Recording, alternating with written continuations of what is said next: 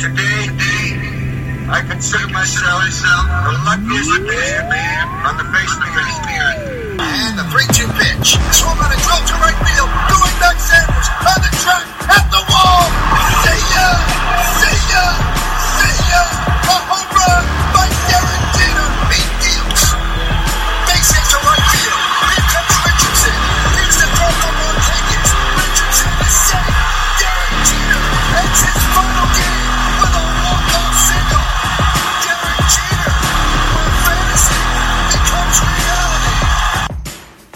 Señoras y señores, ladies and gentlemen, ahora presentamos, now presenting, la semana de los bombarderos.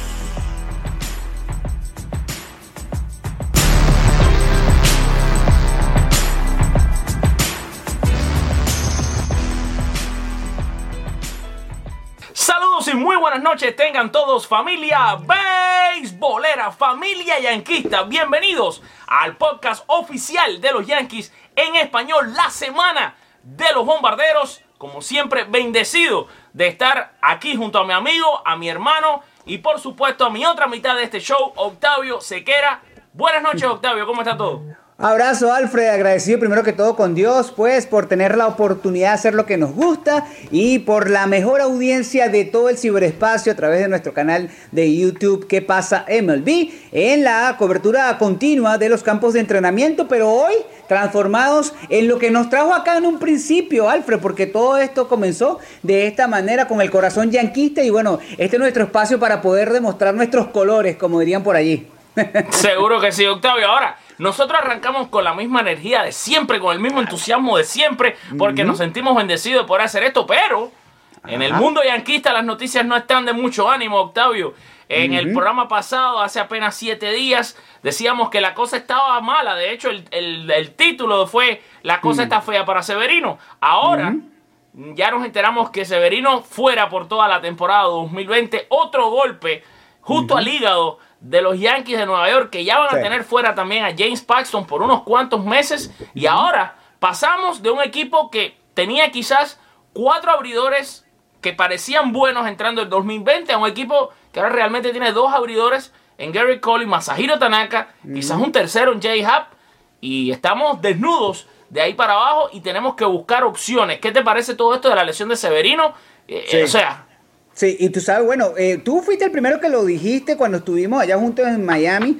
Ah, eh, tú fuiste el primero que lo dijiste. La, probablemente uno de los peores cuerpos médicos de todo el béisbol de grandes ligas. Lamentablemente hay que admitirlo. El caso de los Yankees, porque cómo es que James Paxton se dio a conocer que tenía que hacerse la operación en este momento. ¿Cómo es que es Luis Severino, que lanzó apenas 18 entradas o un poco más de 18 entradas el año pasado, no pudo, no, o no, no se pudo hacer esta cirugía anteriormente? O sea, yo no, yo no puedo concebir que haya tanto descuido. Yo no sé si es que eh, estaban guardando, bueno, vamos a ver, hasta estirar el último cartucho, el último rayo de esperanza, pero con la salud no se juega. Si la, si la, cuestión hay que operarse, se opera desde el mismo momento. Y las astillas, el problema del brazo de Severino ya era conocido. O es que vamos a pretender que Severino el año pasado lanzó 200 innings. No, ya se sabía que había un problema de lesión, ya se sabía que había un problema de salud y realmente una irresponsabilidad, Alfred. Aquí en este sentido, y te pregunto a ti porque eh, reconozco, eh, es tu fuerte en medio de todo lo que hacemos con las bases llenas, pero este es tu fuerte. Eh, ¿Crees que es la hora para que suba eh, David García? ¿Crees que estamos a las puertas de una historia tipo José Fernández con los Marlins, ahora con los Yankees de Nueva York? ¿O es muy arriesgado eh, subir a las figuras jóvenes y por el contrario entonces tendríamos que apoyarnos en, en- los Montgomery, en los Greens, en los Happ, que todavía cuentan los Yankees? Yo te voy a decir una cosa, a mí no me gusta la idea de David García, ¿por qué?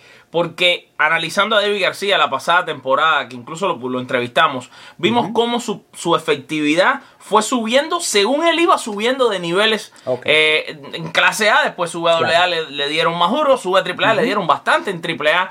Eh, eso me hace pensar a mí que todavía David García necesita más tiempo en las menores. Quizás Clark Schmidt está más ready para lanzar en grandes ligas que David García. A mí me gustaría, en un mundo ideal, David García un año más en ligas menores y ya la próxima temporada 2021 entrar a lo que es la rotación de los Yankees. En este caso, aunque no creo que es lo mejor, en el sentido de que nada es mejor, lo mejor es tener a Severino y Paxson que no están. Claro. Me parece que un Montgomery, un Jonathan Loaiziga, un o- eh, uno o dos openers ahora en la rotación van a ser quizás en este momento que se está- estamos viviendo va a ser una mejor solución que David García, porque a lo que temo es que David García lo espanten así de Claro. cuajo en las grandes ligas, le, le den palo y esto después psicológicamente es un proceso que le va a tomar más tiempo a David García quizás para recuperarse. Recordemos Severino cuando llegó a las grandes ligas recibió palo, tuvo que ir al bullpen, regresó, o sea, es todo un procedimiento, quizás no es lo, lo ideal, pero sí te digo, como veo las cosas, va a lanzar en algún momento de la temporada Claro. David García. Claro que Eso sí, sí. Y también hay que tomar en cuenta quizás el propio mercado, la ciudad de Nueva York, mercado exigente, las expectativas de un equipo que es ganar campeonato o fracaso. Y lo asocio un poco con la situación de Matt Harvey con los Mets de Nueva York. Recuerda que cuando lo subieron era aquella expectativa de Dark Knight, de que era el caballero negro. Bueno, y, el primer año de Harvey justamente lo afectaron las lesiones y esto hizo quizás de que, bueno, toda tanta expectativa no se cumpliera al final, porque hoy por hoy Harvey, Harvey perdón, eh, quien a liderar esa rotación hoy mágica de los Mets con DeGrom, con Syndergaard, con Mats, eh, ya es de los de aquellos cuatro grandes el que menos estable está en grandes ligas, así que eso quizás también puede influir en el caso de Davey, eh, el tema del el mercado. Así que sí, realmente, y por eso te decía, me apoyaba en ti porque...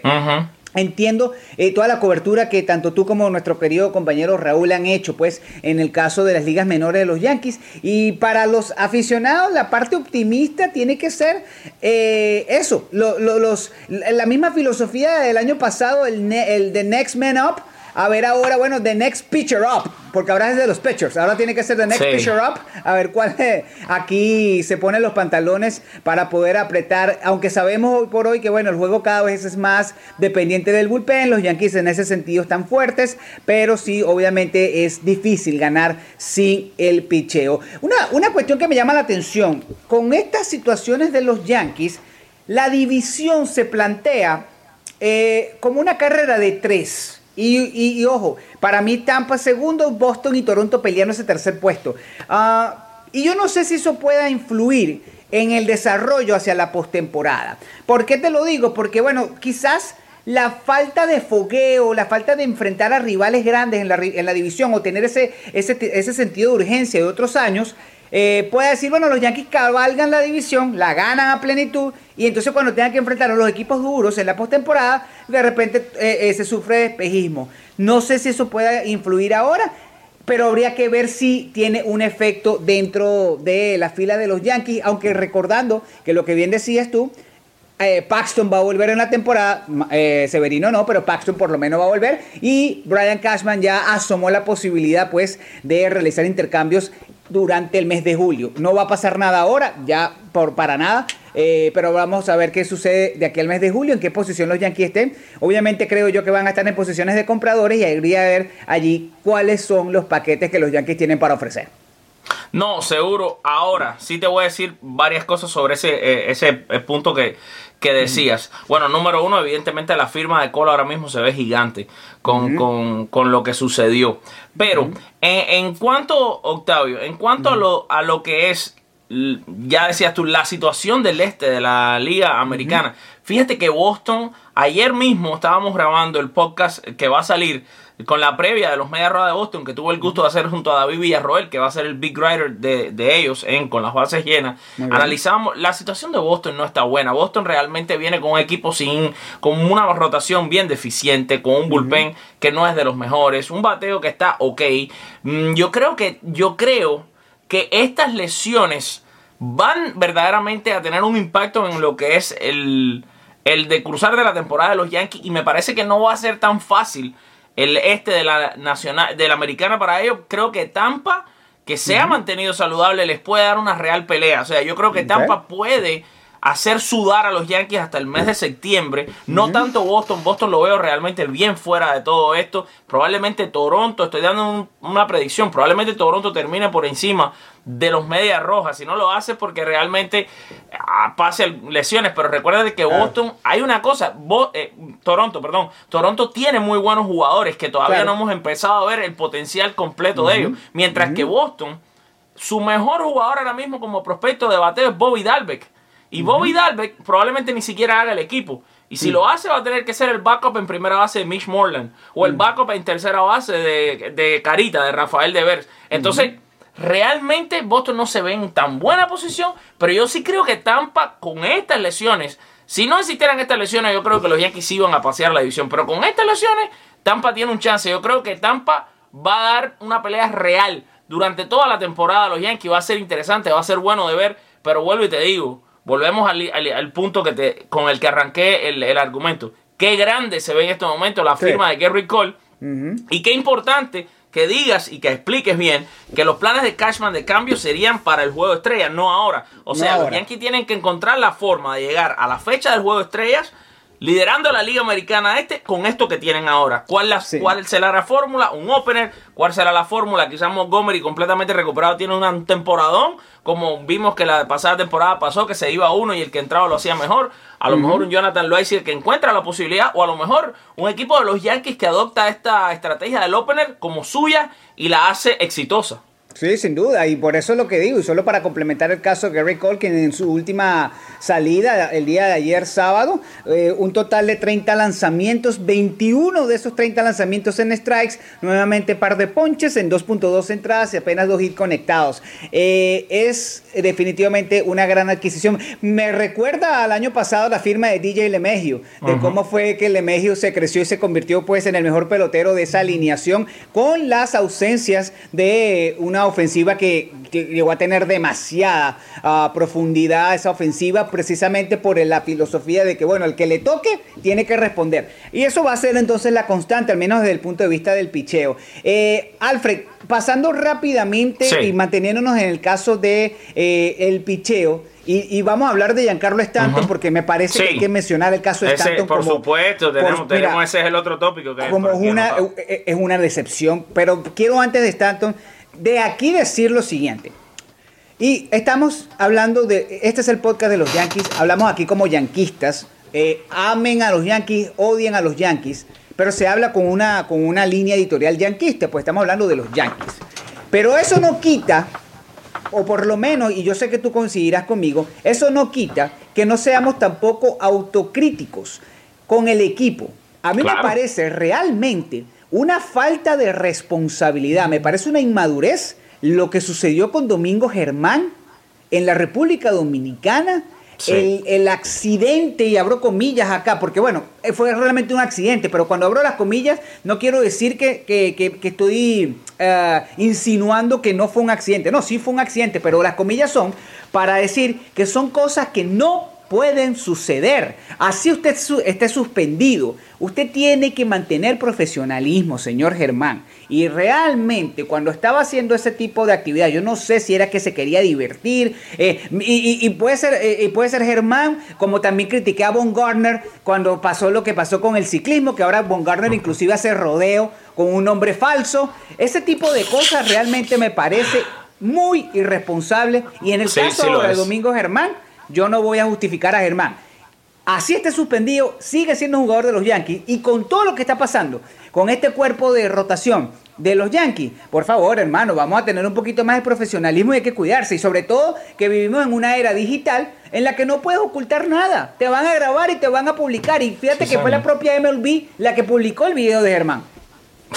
No, no, bueno, ¿qué te, qué te puedo decir? A eso lo único que te puedo agregar, Octavio, es una de mis películas preferidas, Octavio Sequera. Esa película de Bruce Willis, porque a mí Bruce Willis es uno de mis actores favoritos eh, de películas. Me encanta la película en la que Bruce Willis es un casi que un superhombre. Nunca se da cuenta que nunca se había enfermado, nunca se le había ah, roto un hueso. Unbreakable. Y ahí conocimos el personaje que hace el actor Samuel L. Jackson. Jackson. De El Señor de, Cristal, Mr. Glass. Tú sabes que ya están haciendo un nuevo casting y que uno de nuestros jugadores ha ganado ese personaje, le ha ganado, dice que se presentaron los actores más reconocidos, eh, de Robert De Niro, todo el mundo, a todo el mundo le ganó él en el casting. Estoy hablando de Giancarlo Stanton, el hombre de cristal. increíble. De los Yankees de Nueva York, Octavio, otra vez lastimado Giancarlo Stanton. Otra vez nos tenemos que sentar aquí en este podcast con estos audífonos puestos a decir, está lesionado Stanton, no va a estar en el Opening Day. Y ahora, Octavio, eso no es la única preocupación, sino que el, el juez del béisbol está medio tocado. Claro. No está al 100%. No está. Stanton no va a estar en el Opening Day. Aaron Hicks está fuera. Y ahora, de los tres jardineros que estaban supuestos a estar ahí, probablemente no haya ninguno en el Hay Opening Day. medio, hay un medio jardinero. Dios porque, porque, porque Josh está a, medio, a media condición. Entonces, de los tres, hay medio. Hay medio jardinero por la, por, por la ausencia. Eh, fíjate una cosa. Tú sabes que el otro día hablaba, bueno, hace como una semana hablaba justamente eh, con, un, con un gran conocedor de, de- de los Yankees, un gran amigo por redes sociales, y me decía, óyeme, cuidado ustedes, porque él es fanático de los cerveceros de Milwaukee. Un abrazo a Rodrigo, que me está viendo, debe estar bien, un abrazo, y gran suscriptor, y siempre está pendiente con las bases llenas. Y él me decía, eh, óyeme, no tengan ustedes eh, en Giancarlo Stanton a Jacoby Ellsbury parte 2. Mano, ya le empiezo a creer. De verdad que le empiezo a creer. Porque digo, Desafortunadamente yo también. Sí, porque, óyeme, ¿qué es lo que está sucediendo con este hombre? Porque, entonces, entonces, ¿sabes qué es lo peor de todo? Lo peor es que no es el tiempo que se pierde, sino que después, eh, que además del tiempo que se pierde, es el tiempo que después le va a costar adaptarse. Entonces, Giancarlo Stanton, ponte tú que regresa a finales de abril. Pero no va a ser el Giancarlo Stanton, el que fue MVP con los Marlins, sino probablemente hasta un mes después de su regreso, porque todo tiene, todo tiene adaptación, todo tiene, o sea, a menos que obviamente estamos hablando de un Mickey Mantle, pues, o, o estamos hablando de un Joe DiMaggio, un Mm, fenómeno que no lo es. y no lo es, y no lo es, no lo es. Entonces, eh, eh, es bastante preocupante el- la producción de Stanton que no esté allí, sobre todo porque lo que tú bien dices, con las lesiones en el picheo, con un Tampa Bay, que, que ellos, mira, y tú, y tú has cubierto mucho a Tampa, Kevin Cash, la filosofía de ellos es, mi hermano, aquí somos todos iguales y aquí podemos ganar la división nosotros. Kevin Cash no juega sin complejo. Su equipo de, de los Rays juega sin complejo. Y cuando le toca enfrentar a los Yankees, a los Medias Rojas, se crece. Entonces, Por eso siempre, que siempre, siempre se crecen. Ellos pierden, la, la cosa cómica de Tampa que muchas veces pierde serie con los Media Blanca, con los, ¿Eh? con los Reales, pero a los Yankees y a Boston se les paran ahí de Se tú a crecen. tú y muchas veces Claro. terminan ganándole la serie particular. Sí, señor, sí, señor. No, y si no la ganan, entonces te exprimen. Porque te, Yep. te- te exprimen a tal punto que entonces los Yankees tienen después que enfrentar a otro rival divisional y llegan exprimidos, llegan cansados, llegan ah, exhaustos mentalmente, físicamente, porque les tocó enfrentar a un rival durísimo como Tampa. Al cual te digo una cosa, no los quiero ver ni en pintura en los playoffs.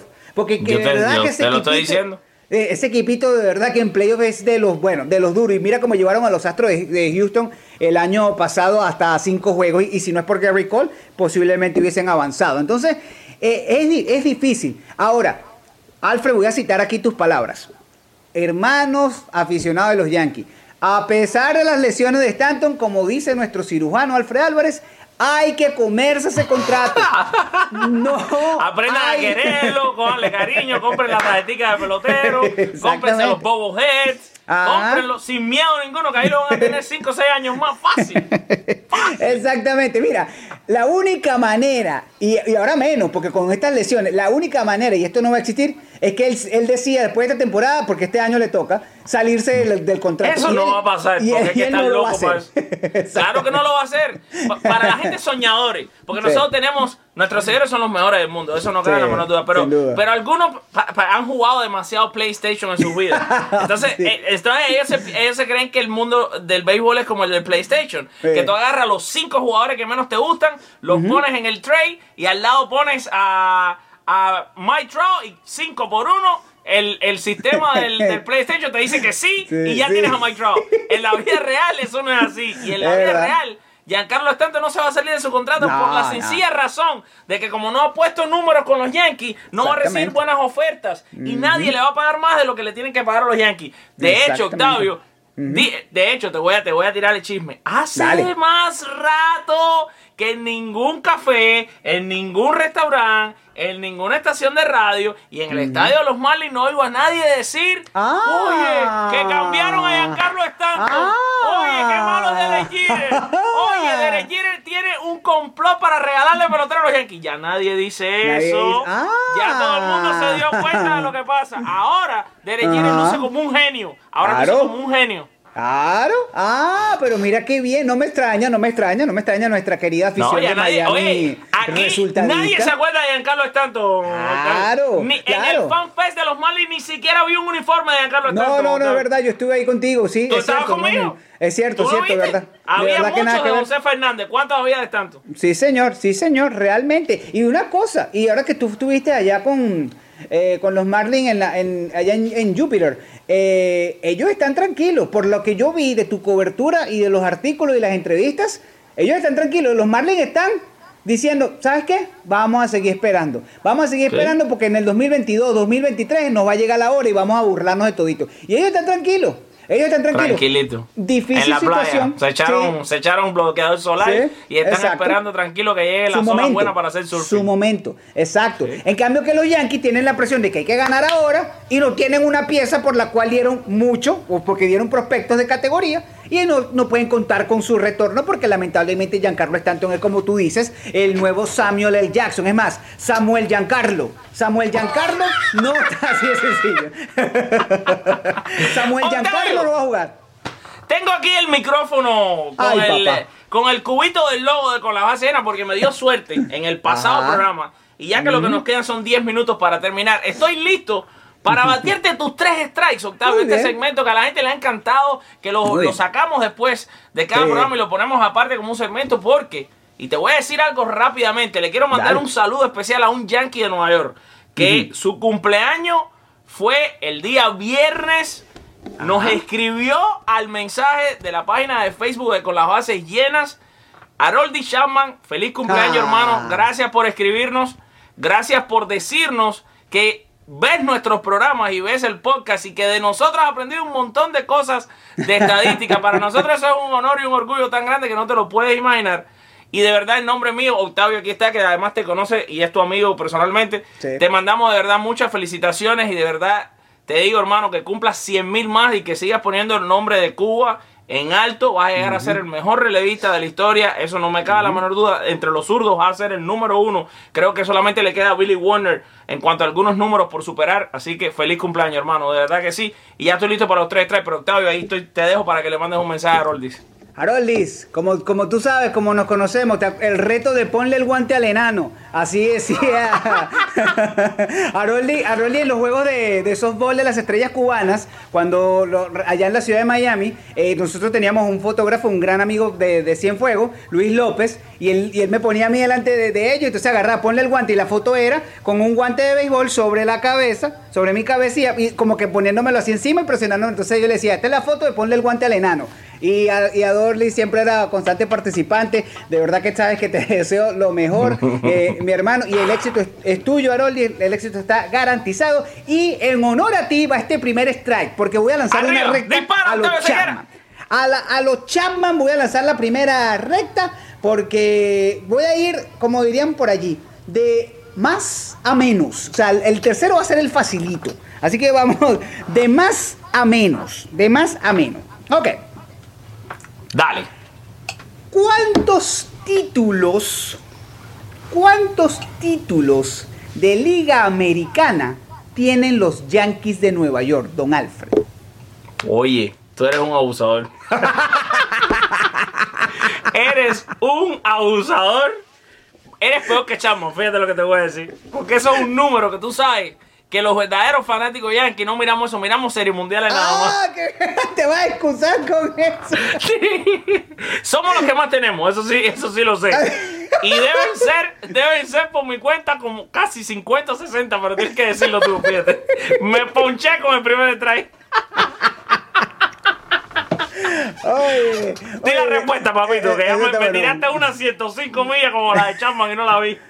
Reconocidos, reconocidos como los Yankees. Hay unos que alegan títulos eh, de los Highlanders y todo esto, la pelota de trapo, como decía nuestro Ah, querido porque eso amigo. te iba a decir también, los Highlanders Sí. tienen títulos. sí. Exacto, la pelota de trapo, como decía nuestro querido amigo eh, Renato Bermúdez. Reconocidos están eh, 41 títulos de la Liga Americana. Ok. 41 títulos oficiales en cuanto a lo que se refiere. eh, Desde que se llaman los Yankees, a partir del año Exactamente, 17. exactamente. Sí, ok, en la- 1917. El título número 39, aquí, aquí es donde yo tenía la, había sacado mal la cuenta, porque el 39, yo había Ajá. pensado que fue en la serie contra, contra Arizona, ese fue el 38, porque el 39 fue en la serie mundial que se perdió contra los Marlins, y el, el- el- ese fue el, perdón, ese fue el 30, y- ese fue el 39, en la serie contra los Marlins, y el 40 fue cuando fueron campeones. Lo que pasa es que hace rato que no se gana un título de Liga Americana, porque hace rato que no estamos en la serie mundial, y ese es un problema que hay que resolver, lamentablemente hablando así. Así que bueno, sencillamente, vamos ahora con el Dispara, Octavio, que todavía tengo chance. intermedio. Todavía me Ah, quedan dos lanzamientos. todavía me Eh, quedan-